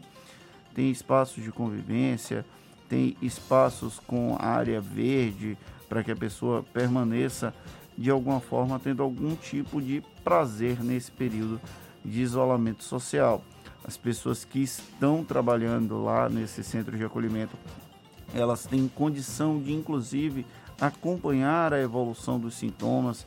Então a pessoa está com um sintoma leve e pode evoluir para um, um, sintoma mais grave, caso é, se perceba nesse primeiro momento essa evolução dos sintomas, é muito mais fácil tratar a doença. Então, é preciso que a sociedade discuta a necessidade desse centro de acolhimento e o uso desse centro de acolhimento, já que é uma parceria entre o governo do estado e as prefeituras de Salvador, de Ilhéus, de Piauí e em Itabuna, que deve ser inaugurado nos próximos dias. Então fica a nossa mensagem para o nosso ouvinte que está acompanhando e que porventura tenha o teste positivo para a Covid-19 e não tem condição de fazer o isolamento domiciliar, o centro de acolhimento é um local importante para dar esse tipo de suporte. Superem esse preconceito, os vizinhos, porventura, virem as pessoas é, indo numa ambulância para o centro de acolhimento. Nesse momento é necessário dar força para quem testou positivo para a Covid-19. É essa mensagem que eu gostaria de deixar para os nossos queridos ouvintes. E que será certamente muito bem-vinda, porque preconceito não agrega, pelo contrário, separa, e nesse momento a gente precisa é da união das pessoas, do apoio, da compreensão, da solidariedade, tudo isso é sempre muito bem-vindo. Muito bem, agora 8 e 11. A gente tem notícias também da redação do portal Bahia Notícias, Lucas Arras. Mais uma vez apostos, você, Lucas. Muito bom dia, Jefferson. Bom dia para quem nos escuta em todo o estado. Júlio Braga, o vice-presidente do CREMEB, o Conselho Regional de Medicina do Estado da Bahia, criticou aqui para o site o debate sobre os tratamentos da Covid-19 por agentes políticos. Para ele, a discussão da forma como vem sido feita pode acabar influenciando e interferindo na decisão dos reais protagonistas da situação, que seriam os médicos e os pacientes. No caso, ele criticou o tratamento da Covid-19, que ultrapassou o tratamento, não, desculpa, ele criticou a forma como o tratamento da Covid-19 ultrapassou as barreiras da ciência e da medicina e virou o centro das atenções também do debate político em meio à pandemia. O médico também não guardou críticas ao kit Covid, pacote com medicamentos sem comprovação de efeitos contra o coronavírus, que têm sido distribuídos por algumas prefeituras. Para ele, as gestões estaduais com déficit orçamentário deveriam investir em outros equipamentos no lugar de remédios sem comprovação científica para o tratamento da doença. E o médico baiano está entre os voluntários de uma vacina da Universidade de Oxford, que promete imunidade contra o novo coronavírus. Nascido em Tabuna, Danilo Leite já recebeu uma dose da vacina, onde tem sido realizados os testes lá em São Paulo. O teste que Danilo se submeteu é feito no formato duplo cego, quando nem o pesquisador nem o paciente sabe se estão tomando ou aplicando a vacina de fato é, que está sendo testada contra o coronavírus ou uma vacina placebo. Sendo assim, o baiano não sabe ainda se está imune ou não à doença. Em São Paulo, um grupo de mil pessoas tomou a dose da vacina teste contra a Covid, enquanto outras mil pessoas recebeu outra vacina chamada de placebo durante esses estudos. Eu sou Lucas Arraes, falo direto da redação do Bahia Notícias para o programa Isso é Bahia. É com vocês aí no estúdio. Os exames feitos pelo ex-ministro Gedel Vieira Lima apontaram que ele está com suspeita de pneumonia, segundo, segundo informações dadas pelo advogado dele, Gamil Fepel. O ex-ministro começou a cumprir prisão domiciliar ontem, segundo o advogado, por ter mais de 60 anos e ser hipertenso, o que o coloca no grupo de risco do novo coronavírus. Jadel foi para um apartamento em um condomínio de alto padrão que ele tem no bairro do Chame-Chame, aqui em Salvador. O ex-ministro ainda deve passar por exames complementares para confirmar se está mesmo com pneumonia. Jadel cumpre pena de 14 anos e 10 meses por lavagem de dinheiro e associação criminosa. E olha só, o busto de Mangilda, instalado no Parque do Abaeté, em Itapuã, aqui na capital baiana, foi atacado ontem. A obra foi apedrejada e o suspeito foi preso em flagrante. A causa do crime teria sido intolerância religiosa. A peça já tinha sido reinaugurada em 2016 após depredações feitas pelo mesmo motivo. Mangilda é fundadora do terreiro Axé Abassan de Ogum, e morreu em 21 de janeiro do ano de 2000. A concessionária Litoral Norte abriu vagas de estágio com atuação em Camaçari, na região metropolitana de Salvador. As inscrições para as oportunidades vão até o dia 26 de julho e devem ser feitas por meio do site da empresa. As oportunidades são para as áreas de operações, administrativo, manutenção, RH, jurídico e TI.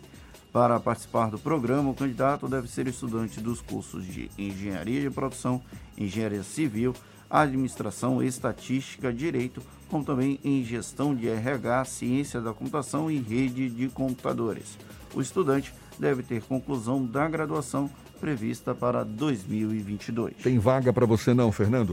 Agora, 8 e 16 a gente vai para Luiz Eduardo Magalhães, J. Alves, da Cidade FM é quem tem as informações da região. Bom dia, Jota.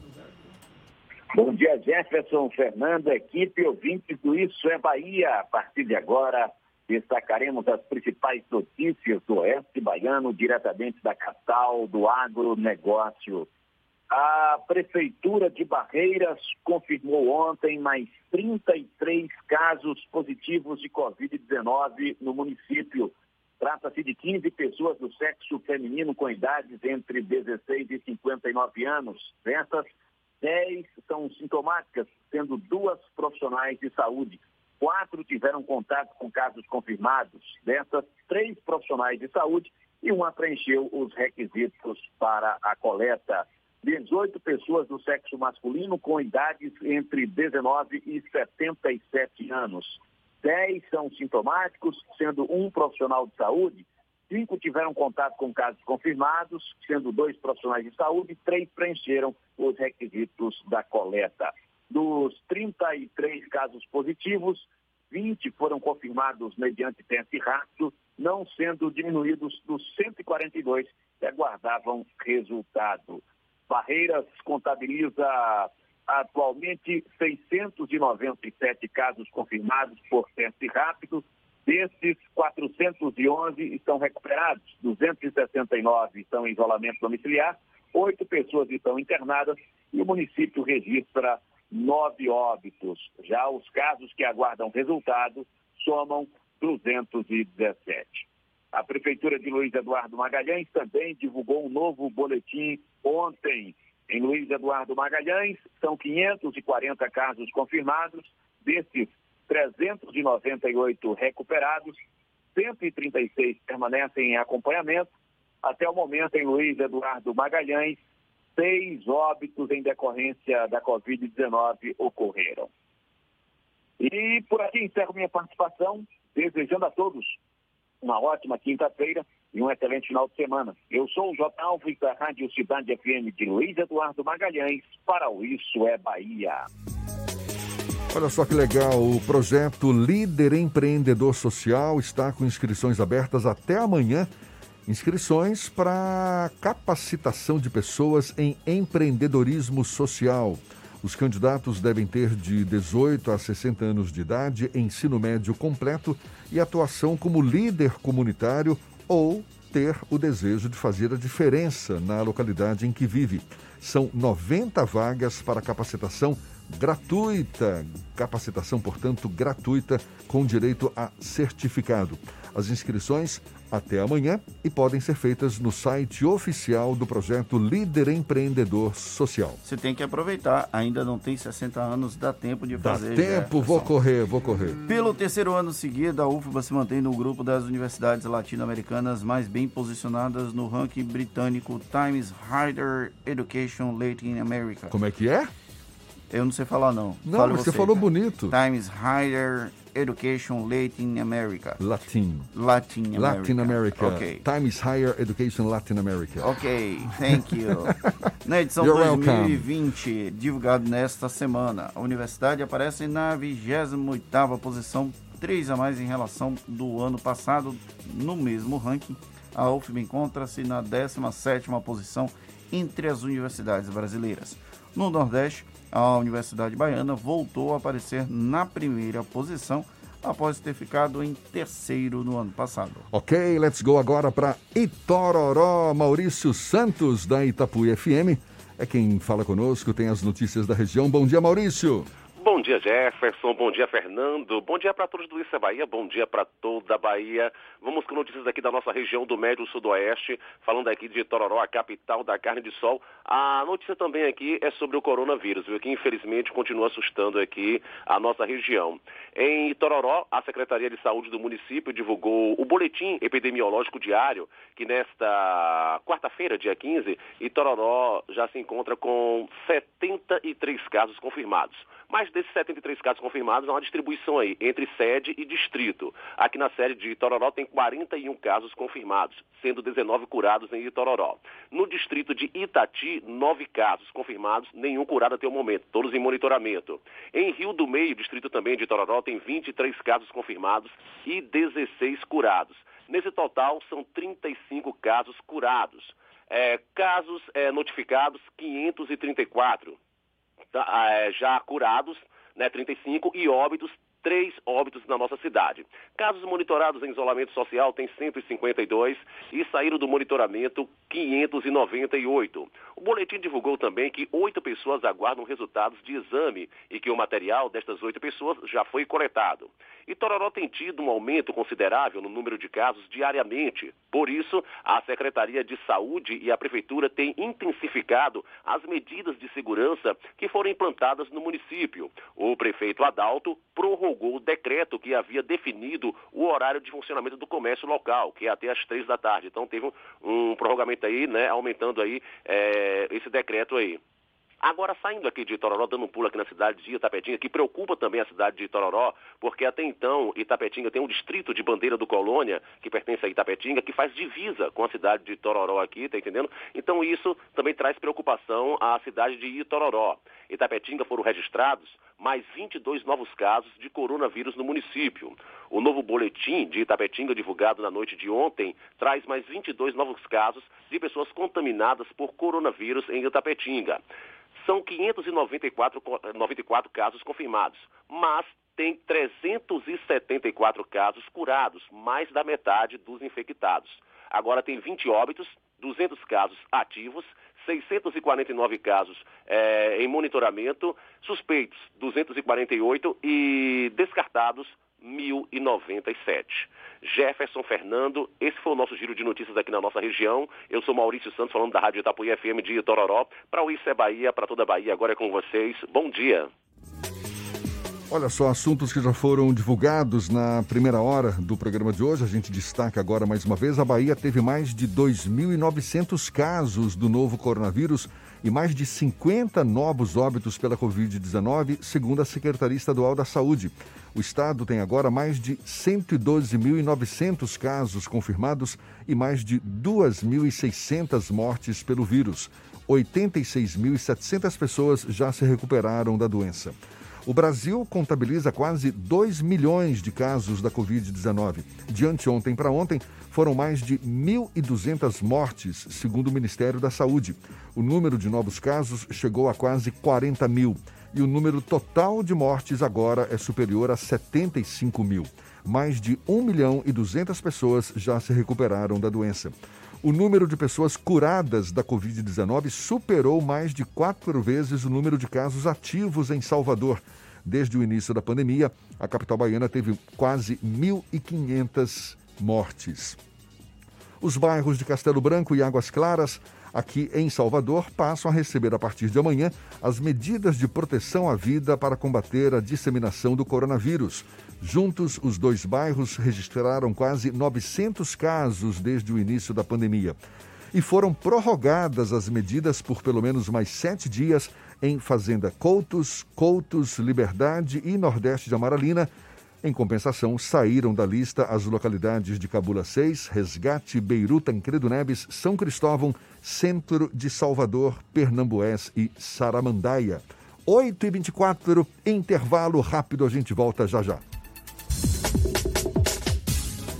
Você está ouvindo Isso é Bahia. Mulher, estão rolando vários sorteios massa aí nessa quarentena, viu? Fico direto curtindo as fotos, seguindo os perfis, marcando um bocado de amigo, pra ver se eu ganho alguma coisa, né? Menino, eu não acredito que você tá nessa ainda. Você não ficou sabendo da novidade, não, foi? Que novidade, B? Os sorteios da nota premiada Bahia já voltaram, homem. É mais vantagem. O melhor sorteio da quarentena é o da nota premiada Bahia. Serão 91 sorteados todo mês, 90 prêmios de 10 mil e um prêmio de 100 mil reais. Para participar é só se cadastrar em www.notapremiadabahia.ba.gov.br e sempre pedir o CPF na nota fiscal. Nesse mês o sorteio será no dia 20. Ah, e baixe também o aplicativo Preço da Hora. Lá você encontra os preços dos produtos que vai comprar. Nota Premiada Bahia, o melhor sorteio da quarentena. Governo do Estado. ITS Brasil, a internet da sua empresa. E a hora certa. A tarde FM 8 e 25. ITS Brasil, a maior operadora especializada em atendimento no setor corporativo do Nordeste, presente em mais de 30 cidades, atuando há mais de 10 anos no mercado, com excelência em todos os níveis de link dedicado, com garantia de 100% da internet contratada, colocation e interligação entre filiais. Sua empresa merece o melhor em tecnologia. Conheça os nossos serviços em itsbrasil.net ou ligue para 71 3402 0800. Isso é Bahia. Economia. A Tarde FM. Bom dia, Jefferson. Bom dia, Fernando. Bom dia, queridos ouvintes da rádio A Tarde FM. Ontem o nosso índice Ibovespa fechou novamente em alta de 1,34% a 101.800 pontos, principalmente em reação aos avanços no desenvolvimento de vacinas. Em especial, a da farmacêutica Moderna.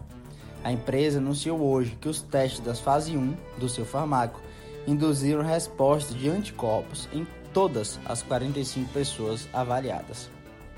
Além disso, o dólar comercial subiu 0,66% a R$ 5,38. E para hoje, a semana chega ao fim com uma agenda econômica mais fraca. Por aqui sai a segunda prévia deste mês do índice IGPM, enquanto na zona do euro será conhecida o índice de preço ao consumidor, o famoso CPI, referentes ao mês de junho. Eu sou Nicolau Eloy, sócio da BP Money, a nova plataforma educacional da BP Investimentos. E para maiores informações, acompanhe nosso site www.bpmoney.com.br.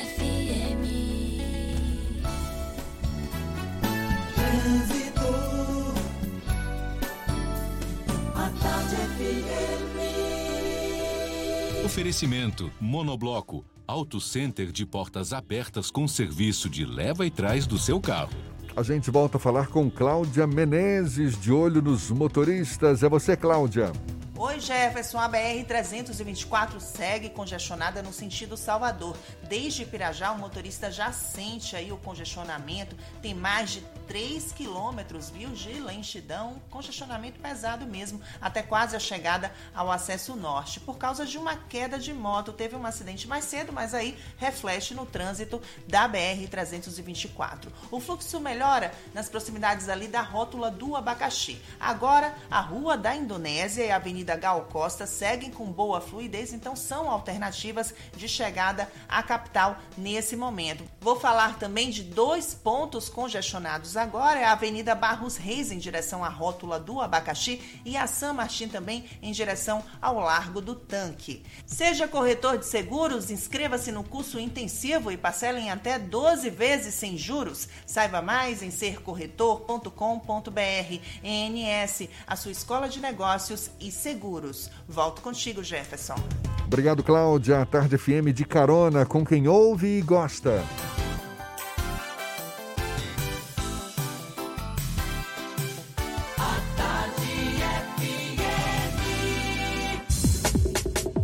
Voltamos a apresentar Isso é Bahia. Um papo claro e objetivo sobre os acontecimentos mais importantes do dia.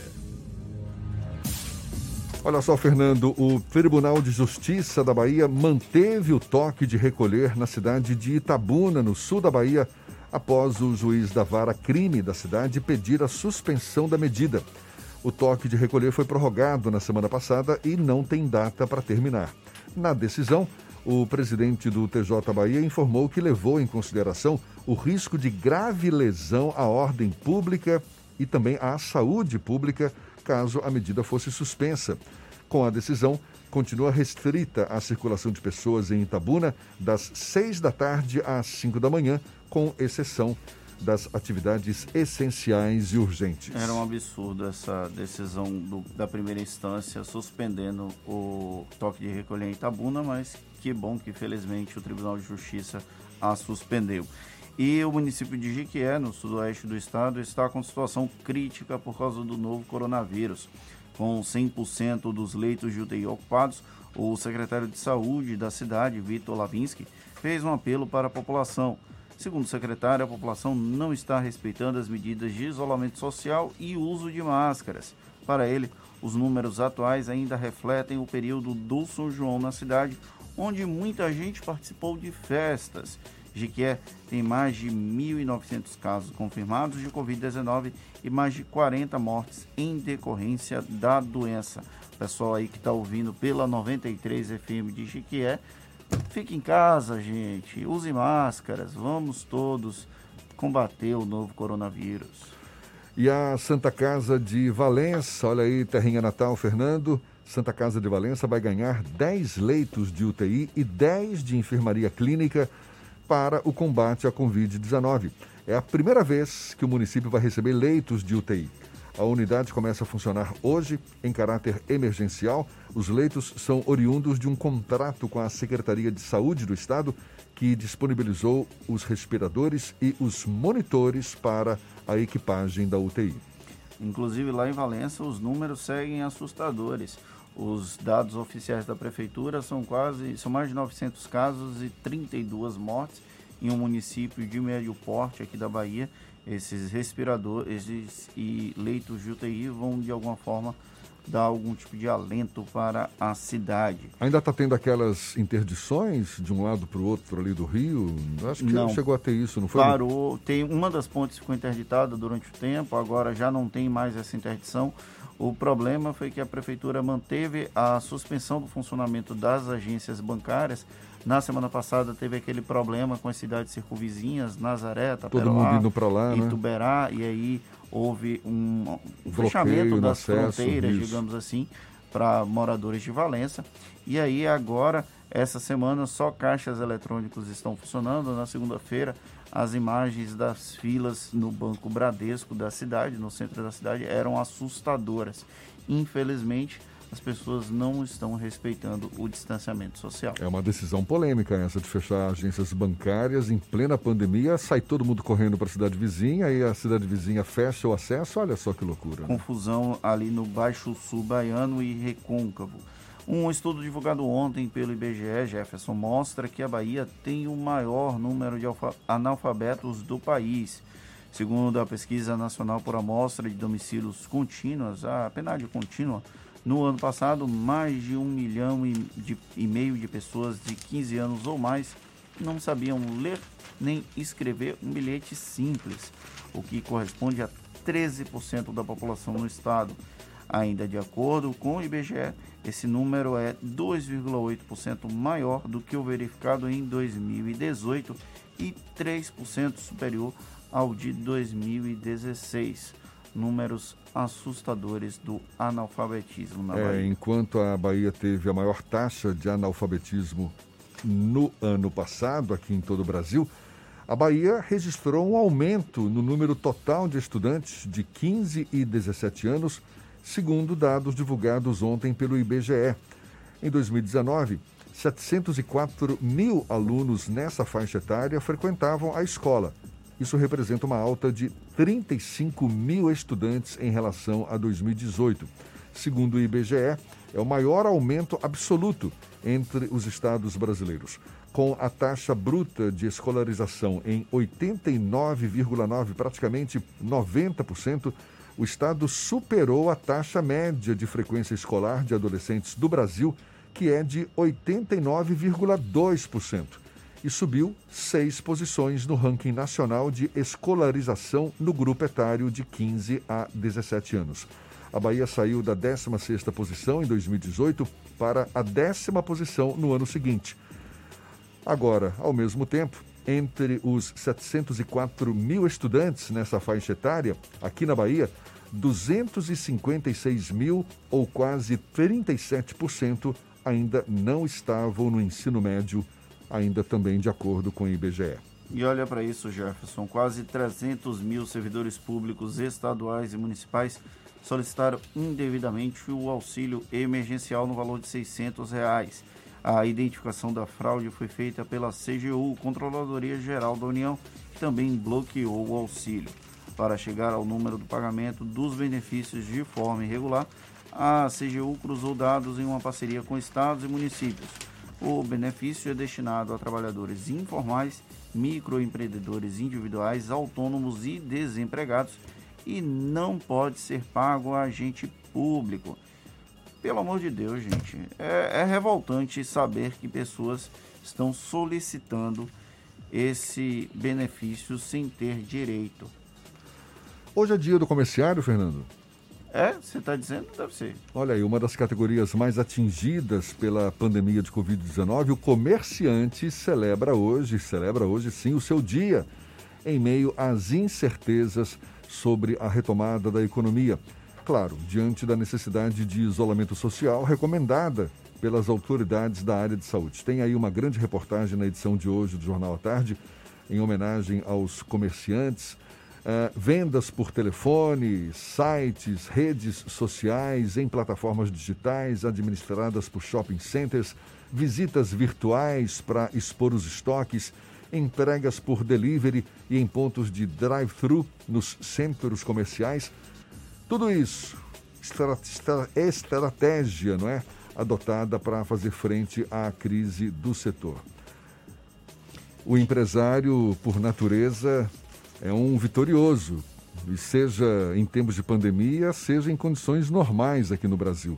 Só de carga tributária, isso é um absurdo.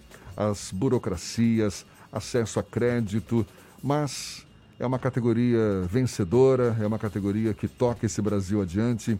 Parabéns aos comerciantes pelo seu dia de hoje. O bom é que ele está legislando em causa própria, né? Jefferson, vou aproveitar aqui e mandar um abraço para os nossos ouvintes que estão interagindo conosco no WhatsApp, no 71993111010. A Valdirene, ela fala que, eu até perguntei qual é a cidade ela está no extremo sul da Bahia. Ela relata que, infelizmente, na cidade dela, no extremo sul, ela respondeu aqui agora, ela é de Itabela. As pessoas não estão cumprindo as recomendações, o que o governo do estado tem é, relacionado. E aí ela relata que ontem viu uma senhora deitada no meio da rua em um tapete e embrulhada por conta da febre, com dores de cabeça, tosse e falta de ar ligou para a SAMU e infelizmente o SAMU disse que ninguém poderia pegar uma situação absurda lá na cidade de Tabela. Tem aqui também o deixa eu pegar o nome dele, o Fábio Duque, que fala com a gente de Paulo Afonso, ele sempre está conosco, de vez em quando manda uma mensagem falando que em Paulo Afonso o toque de recolher está sendo obedecido. Ele que acompanha o isso é Bahia pela Cultura FM lá de Paulo Afonso. Ainda tem a Cristiane Juriti, o Renato Vila dos Santos, o Matson, a Maria Celeste, o a Mari, Mari não, agora é Lene. Vera Lúcia de Oliveira Salinas, o Almidória, que sempre reclama aqui do Isso é Bahia, mandando mensagem sempre conosco, todo mundo interagindo pelo WhatsApp do Isso é Bahia. Deixa eu aproveitar, deixar um abraço então também para quem participa pelo YouTube, nosso canal no YouTube, o Kennedy Silva, valeu Kennedy, Fabiana Ramos, Hilda Fausto, que deixou aqui uma mensagem parabenizando a Camila Vasconcelos, que a gente conversou com ela mais cedo, escritora que está lançando um livro, Questionamentos em torno da bioética. Valeu também, muito obrigado a Leidinha Sena. Quem mais? Fernanda Nascimento, tem ainda Rodrigo Tardio. Rodrigo Tardio? Ô, Rodrigo, você está participando aqui também com a gente? Está certo, valeu, muito obrigado. Muito obrigado todo mundo que está aí conosco. Dá uma chegadinha lá no nosso canal no YouTube, se inscreva, dê essa força para nós e registre sua participação, sua mensagem sempre será muito bem-vindo aqui. Agora, 8h39 na Tarde FM. Mulher, estão rolando vários sorteios massa aí nessa quarentena, viu? Fico direto curtindo as fotos, seguindo os perfis, marcando um bocado de amigo, pra ver se eu ganho alguma coisa, né? Menina, não acredito que você tá nessa ainda. Você não ficou sabendo da novidade, não, foi? Que novidade, B? Os sorteios da Nota Premiada Bahia já voltaram, homem. É mais vantagem. O melhor sorteio da quarentena é o da Nota Premiada Bahia. Serão 91 sorteados todo mês, 90 prêmios de 10 mil e um prêmio de 100 mil reais. Para participar é só se cadastrar em www.notapremiadabahia.ba.gov.br e sempre pedir o CPF na nota fiscal. Nesse mês o sorteio será no dia 20. Ah, e baixe também o aplicativo Preço da Hora. Lá você encontra os preços dos produtos que vai comprar. Nota Premiada Bahia, o melhor sorteio da quarentena. Governo do Estado. Assembleia Legislativa da Bahia. Plantão permanente contra o coronavírus. Aprovando o pagamento de três meses de água para mais de 233 mil famílias. Desburocratizando os processos de compra de aparelhos e materiais de saúde. Garantindo auxílio às famílias dos profissionais de saúde que perderam a vida contaminados. Ampliando prazos de pagamento das dívidas do Estado para direcionar recursos ao combate. Juntos, Juntos vamos fazer, valer, valer a nossa, nossa força, força e vencer o coronavírus. coronavírus. ALBA, Assembleia Legislativa da Bahia. Bote a máscara, bote a máscara, pegue logo essa visão. Bote a máscara, irmão, bote a máscara, irmão. Bote pra se proteger, bote pra comprar o pão. Pois se precisar sair do metrô, do busão, não, não vacile não. Bote a máscara, bote pra ir trabalhar, bote pra se proteger. O baiano bom também deve usar. Quem ama, protege, sabe cuidar.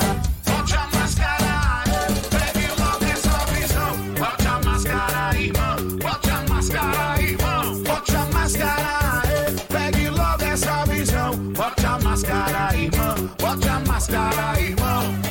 Se precisar sair, bote a máscara. É a Bahia contra o coronavírus. Governo. As informações sobre a influência da economia na sua vida, com o jornalista e economista Armando Avena. Falando de economia. Hoje, Salvador completa quatro meses de quarentena. É a mais longa quarentena do Brasil, mas está dando resultado. E Salvador já pode flexibilizar o comércio e reabrir a economia. Muitas vidas foram perdidas e elas são insubstituíveis mas os indicadores mostram que Salvador atingiu o pico da pandemia e que a curva de casos e de mortes está em descenso. O pico de mortes ocorreu em 24 de junho, quando morreram 42 pessoas na cidade. Mas felizmente, desde então, esse número vem caindo e atingiu um platô que estabilizou-se há sete dias consecutivos em 12 mortes diárias. É um dado terrível e significa que 12 vidas estão se perdendo diariamente, mas é um número 71% menor do que no dia 24 de junho. Está estabilizado e tende a cair nos próximos dias. O número de novos casos de Covid na cidade, que já atingiu mais de 1.500 por dia, caiu a menos da metade nos últimos sete dias. Por outro lado, a taxa de ocupação das UTIs está em cerca de 78%, e abaixo dos 70% para os moradores. Esses dados permitem concluir que o epicentro da pandemia deslocou-se de Salvador para o interior do estado, onde os casos seguem crescendo e em grande número. Esses dados permitem dizer também que Salvador está pronta para dar o start 1 da fase de reabertura da economia desde que obedecendo a todas as restrições estabelecidas nos protocolos definidos pelo Estado e pela Prefeitura. A fase 1 precisa ter início imediatamente, não só para que a população possa se acostumar ao novo normal, mas também para que a cidade não fique dividida em duas. Hoje, Salvador está dividida em duas. Uma parte da cidade que se mantém em quarentena e a outra, a dos bairros da periferia, onde lojas e serviços funcionam, e das grandes lojas de supermercado e material de construção, pontos de enorme aglomeração, onde não se vende apenas artigos essenciais, mas alimentos, móveis, eletrodomésticos e tudo mais. É verdade que a decisão de retomar as atividades é difícil para qualquer gestor. E o prefeito Assemineto preocupa-se em não repetir o abre e fecha verificado em outros locais.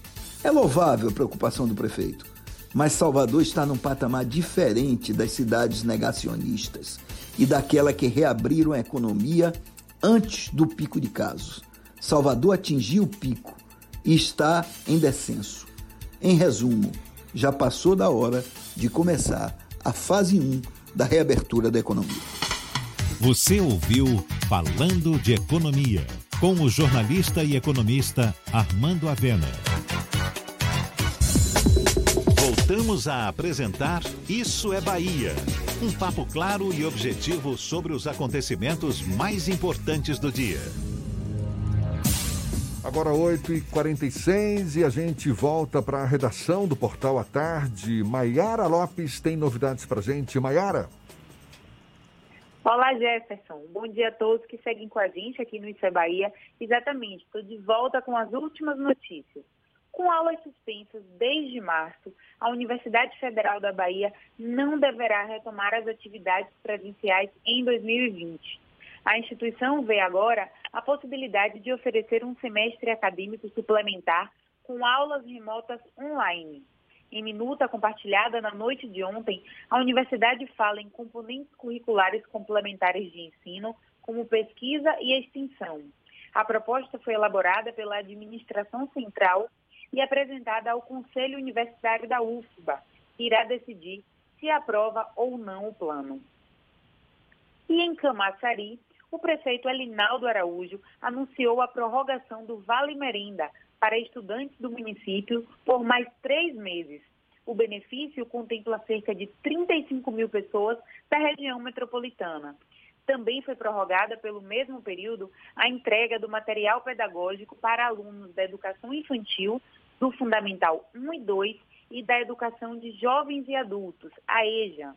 A Prefeitura anunciou ainda que deve entregar, junto com os vales merendas, um kit chuva composto por capa, casaco e guarda-chuva para alunos da rede pública, além de creches e escolas conveniadas.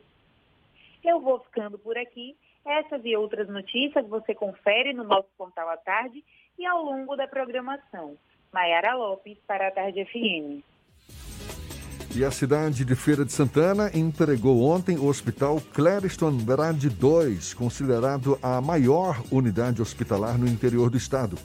A unidade de saúde já começa a funcionar com 40 leitos de unidade de terapia intensiva dedicados a pacientes com Covid-19. Segundo o governo do estado, o investimento foi de aproximadamente 60 milhões de reais. E a Prefeitura de Barreiras, no Oeste Baiano, elaborou um projeto de lei que prevê multa para pessoas que contrariam a recomendação de utilizar máscaras em espaços públicos e privados. O projeto também vale para festas com aglomerações. Os valores variam de acordo com a infração cometida entre 500 e 20 mil reais.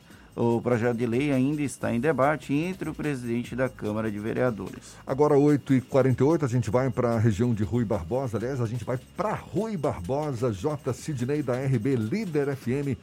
É quem tem as notícias da região. Bom dia, Jota. Bom dia, bom dia. Bom dia, Jefferson, Fernando, amigos do Isso é Bahia. Estamos aqui em Rui Barbosa. Temperatura neste momento 20 graus na cidade de Rui Barbosa. E aqui estamos mais uma vez com o boletim da Covid-19 atualizado em 15 de julho, às 8 horas e 25 minutos. Vamos para os números. Suspeitos 1, confirmados 126, ativos 27, curados 97, óbitos 2, monitorados 233, descartados 1710. E aqui informando também que o comércio de Rui Barbosa está funcionando normalmente das 8 às 5 da tarde. Depois das 18 horas começa o toque de recolher, finalizando às 5 horas da manhã. São essas informações, direto de Rui Barbosa, J. Sidney, para o programa Isso é Bahia. O prazo para assinatura do contrato de concessão para a construção da ponte Salvador-Ilha de Itaparica vai ser prorrogado por 90 dias, contados a partir do dia 24 de julho. A decisão foi tomada em função das dificuldades operacionais causadas pela pandemia da Covid-19. O consórcio Ponte Salvador Itaparica, formado por empresas estatais chinesas, solicitou a prorrogação ao governo por meio da Secretaria de Infraestrutura da Bahia. Muito bem, e começa a ser pago hoje o abono salarial PIS-PASEP 2020-2021 só para trabalhadores que não são correntistas dos bancos Caixa Econômica Federal e Banco do Brasil e nascidos no mês de julho. No caso dos correntistas desses dois bancos, o dinheiro já foi creditado. Os trabalhadores do setor privado e do setor público possuem prazo de pagamento baseado no mês de aniversário e número final do benefício.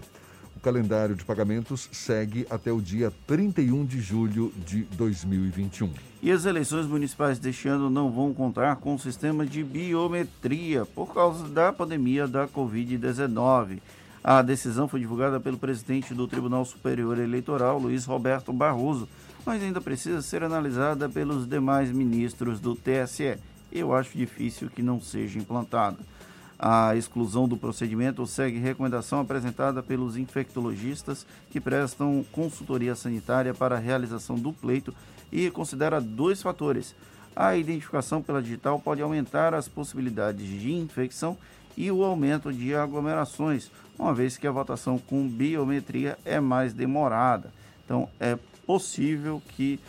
É possível não, é provável, é quase certo que não vai haver a biometria nas eleições de 2020, que este ano acontecem em 15 e 29 de novembro. Quer dizer que você acha difícil que seja implantada, né? Você falou Sim. que achava difícil que não fosse implantada, não, que seja implantada. Desculpa a confusão. Tá certo, agora 8h51, a gente vai para onde? Teixeira de Freitas, extremo sul da Bahia. É o Tiago Ramos, da Eldorado FM, quem fala conosco. Seja bem-vindo. Bom dia, Tiago. Bom dia, Jefferson. Bom dia, Fernando. Bom dia a toda a Bahia, direto da Eldorado FM, primeiro em audiência no extremo sul da Bahia. Olha, Jefferson e Fernando, aqui em Teixeira de Freitas a temperatura é 22 graus e o tempo nublado. Olha, morrem mais três pacientes aí durante as últimas horas. É, o boletim informa que três pacientes acabaram perdendo a vida. Um senhor de 73 anos de idade, morador do Jardim Europa, é, um senhor de 76 anos de idade, morador do Ouro Verde, e em Teixeira de Freitas aí e um senhor também é, de Muncuri, somando aí três pessoas acabaram falecendo aí durante as últimas horas, mortes por Covid. Declaração de óbito traz infarto agudo do miocárdio, doença arterial esclerótica, infecção por coronavírus, a causa morte, segundo pacientes, foi síndrome respiratória aguda e grave aí é, no hospital de campanha, três pacientes. Né? Os pacientes já foram sepultados aí na, durante as últimas horas, segundo o protocolo, com orientação dos protocolos de segurança aí. Já são 37 mortes aí registradas aqui por Covid-19 em Teixeira de Freitas.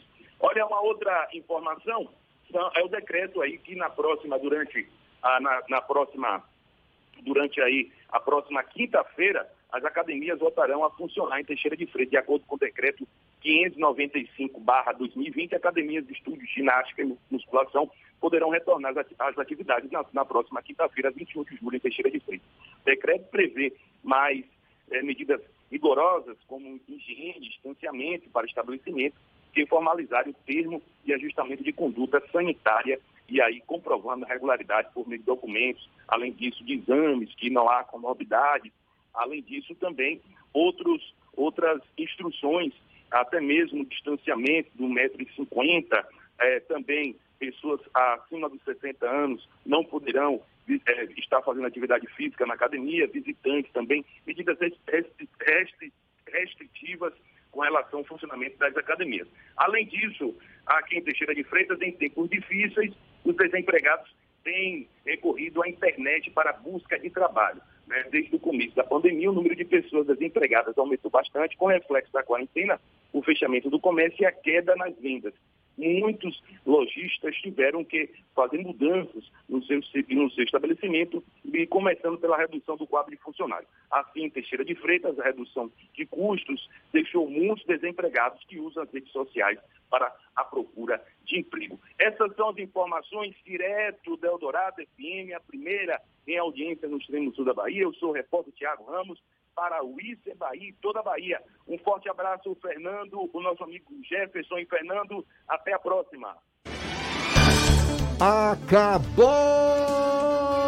Fernando! Encerramos mais um Isso é Bahia. Muito obrigado pela companhia de todos vocês. Um grande abraço no coração de todo mundo. Inclusive, mandar um beijo para Norma Guzmão, que me segue no Instagram. Pediu para mandar uma lembrança, um salve para ela. Também o pai de um grande amigo meu, Edivaldo Sales, que sempre acompanha o Isso é Bahia. Amanhã estamos de volta às 7 da manhã para Salvador e em torno, e a partir das 8 para todo o estado. Um grande abraço virtual, se puder, fique em casa, mas se tiver que sair, use máscaras e se proteja. Esses dias, Rodrigo Tardio chegou aqui dizendo que estava sendo seguido por uma mulher. Você, pelo menos, está sendo seguida pelo Instagram, né? Mais seguro. Eu, eu, no meu caso também é seguro me seguir e ser seguido por mim, mas no caso de Rodrigo Tardio eu não garanto. Muito obrigado pela companhia, pela parceria, pela confiança. Um prazer tê-los aqui conosco. Aproveite que dia hoje, quinta, né? Tem muito chão pela frente, então. Amanhã tem mais. Tchau, tchau, tchau, tchau. Tchau, tchau.